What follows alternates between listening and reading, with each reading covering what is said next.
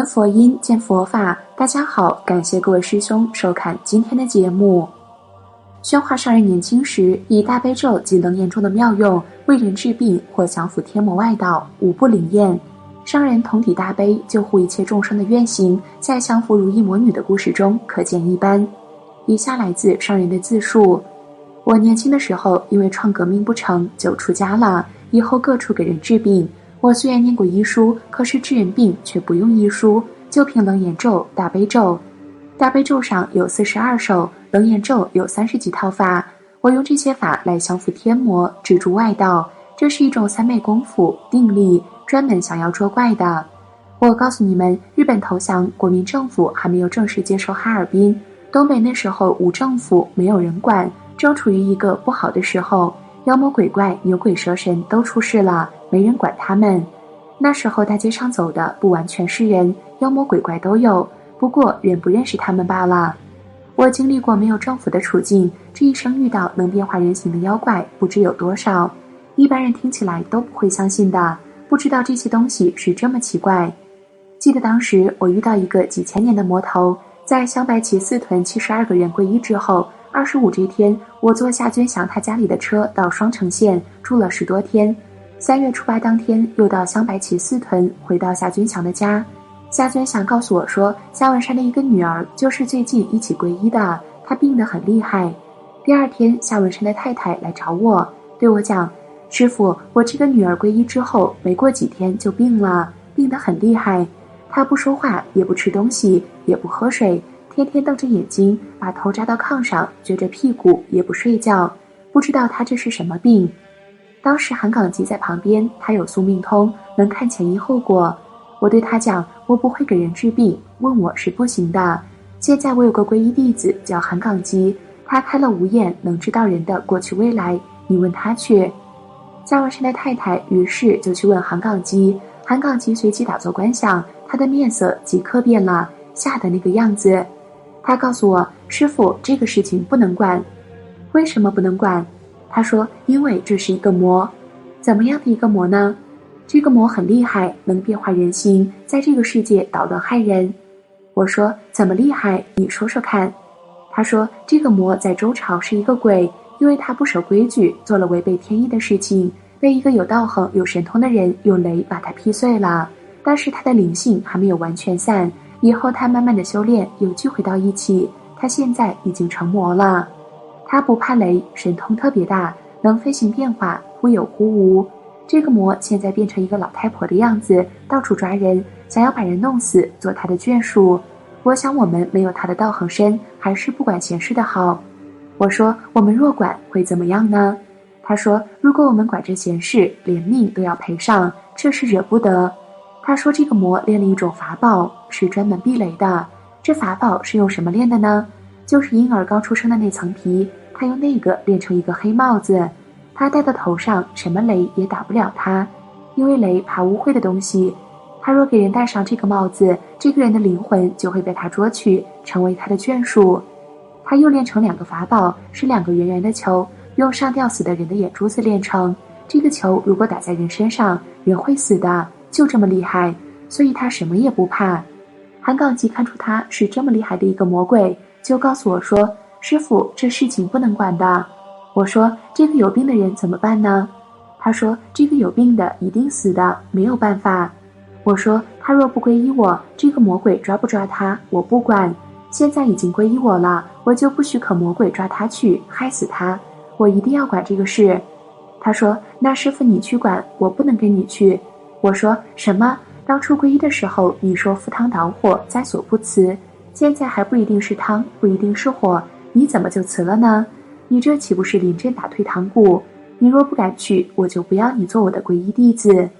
我这么一说，他无话可讲。他想一想，说：“师傅，那你派几个护法给我，我才敢管这个事。”我说：“跟着走就是了，啰嗦什么？”他听我这样讲，不敢再啰嗦，只好跟着我去了。我们到夏文山的家里，看见这个有病的人头冲着床扎到枕头上，屁股撅起来，样子很难看，而且脾气很大，眼睛瞪得像牛眼那么大。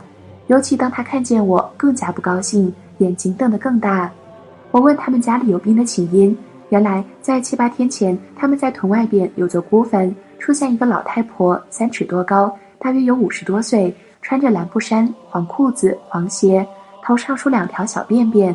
他的辫不是向后边梳，而是向前边梳的。他手里拿着黑帽子，怪里怪气的在孤坟上哭着说：“我那个人呐，我那个人呐！”像蚊虫那么叫，有声无形的这么哭，一边哭一边找他那个人。当时有三四十个人围着这个老太婆，问她姓什么。她说我没有姓。问她叫什么名字，她也没有名。再问她你是什么地方人，到这儿来干什么？他说我是个死人，我是鬼，我找我要的那个人。大伙因为人多，听他说自己是鬼，也不怕他，就叫他老傻太太。他手里拎着黑帽子走着，像是一个什么也不懂的人。大家跟着他走到夏文山家后边的墙，那个墙是土墙，大约有八尺多高。北方土墙上边还有个屋顶。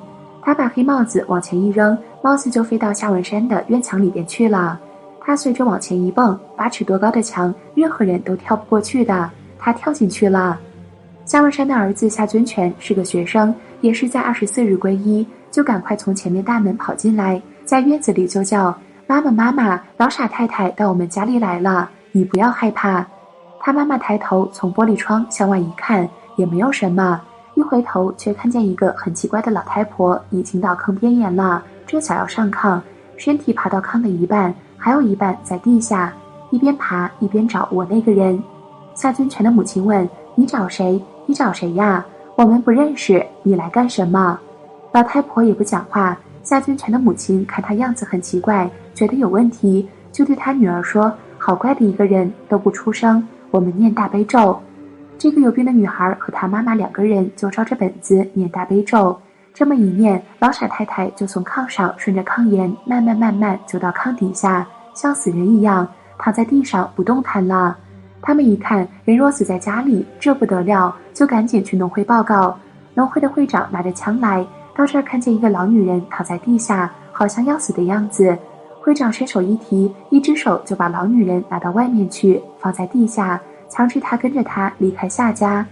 会长带他到农会，问他：“你是哪里人呀？你干什么来的？”他说：“你不要问我，我是死人，我没有姓，也没有名，也没有住的地方。我到什么地方就住在什么地方。”会长听他这么讲，看他这样子也很惊恐。当时就带着枪前送他出屯，头一次向屯外西边走，送他出去五十几步远，会长就回来了。等他到屯门口，回头一望，老女人竟然跟在他后边。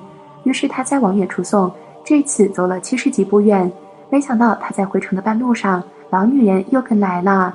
最后找三四个人一同往更远处送，这回走了一百五十多步远，命令他赶快走远一点，不走就用枪打他。会长临走还往空中放了两枪，老女人吓得趴在地下，以为打雷了。这次看他没跟着来，大家才放心的回屯。这个老傻太太虽然走了，可是向文山家里，他十七八岁的女儿就中魔了，跪到炕上，头扎在枕头上，屁股撅起来，好像在炕上叩头的样子。有七八天，眼睛总是睁得圆圆的，也不说话，也不吃东西，晚间也不睡觉。我们在问向文山他女儿拼音的时候，当时农会会长也来了。他听我们说这个老傻太太是个魔鬼，他才想起来，难怪那天他躺在地上，我用一只手就把他提起来，一点都不费力，好像没拿什么东西似的。当时我也没察觉这个人怎么这样轻，现在讲起来，这真的是个魔鬼。这时我们要找他来，怎么样找呢？楞严咒有五种法，五种法里有息灾法。就是人有什么难，可以把它吸了；有吉祥法，就是有不吉祥的事情可以变成吉祥；有勾照法，就是妖魔鬼怪无论他离多远，随时可以把他捉来；又有降服法，就是魔鬼来了，你能降服他。当时我用楞严咒把这个如意魔女硬是捉来了。她进门口的时候，身上带着一股臭气，腥臭的不得了，人闻到都要作呕。她一看见我，立即用帽子往我头上扔。他的帽子却飞不到我的头上，他又拿出圆球来打我，也打不到我身上。当他使尽所有的本领都不灵了，他就想跑走，因为他来的时候我已经结界，好像摆上一个阵似的，上边有人看着，下边也有人看着，左右前后都有护法天龙八部堵着，他是无路可走的。他没办法，只好跪下来，哭着对我说：“真想不到今天遇到克星了，请你原谅我，放我走。”我说：“除非你改邪归正，皈依三宝，我可以原谅你。如果不改邪归正，我是不能原谅你的。”他点头说：“可以。”当时我就给他说法，说四谛法，说十二因缘法，又说六度法，他即刻就明白了。要皈依三宝，发菩提心。他皈依后，我给他起名字叫金刚如意女。我当时有个小葫芦，有半寸那么大，很小的一个葫芦，就把它放到葫芦里。他以后就跟着我到各处去渡人。想不到他还是不老实，还有魔气。我们到什么地方，他就放出一股又腥又臭的毒气。我闻没问题，可是，一般人闻到这种毒气，头晕眼花，要作呕。不知道他是想毒我，还是想毒人。我看他这样跟着我不行，就派他回东北，到吉林省蛟河县拉法山万圣玲珑洞去修行。他现在还在那儿。以后他修行很快，就有点神通，常常到各处去救人去。不过他救人都不叫人知道。所谓善欲人见，不是真善；恶恐人知，便是大恶。你做的好事，愿意叫人知道，那不是真的好事；你做的坏事，怕人知道，那才是坏事。所以，如意魔女现在也变成佛的眷属了。我对你们所讲的，这不是讲故事，是实实在在一个真实的事情。你们一定有很多人不相信，但是这是事实。我说过之后，你们各位信也可以，不信也可以，信不信由你。不过我说的是真话。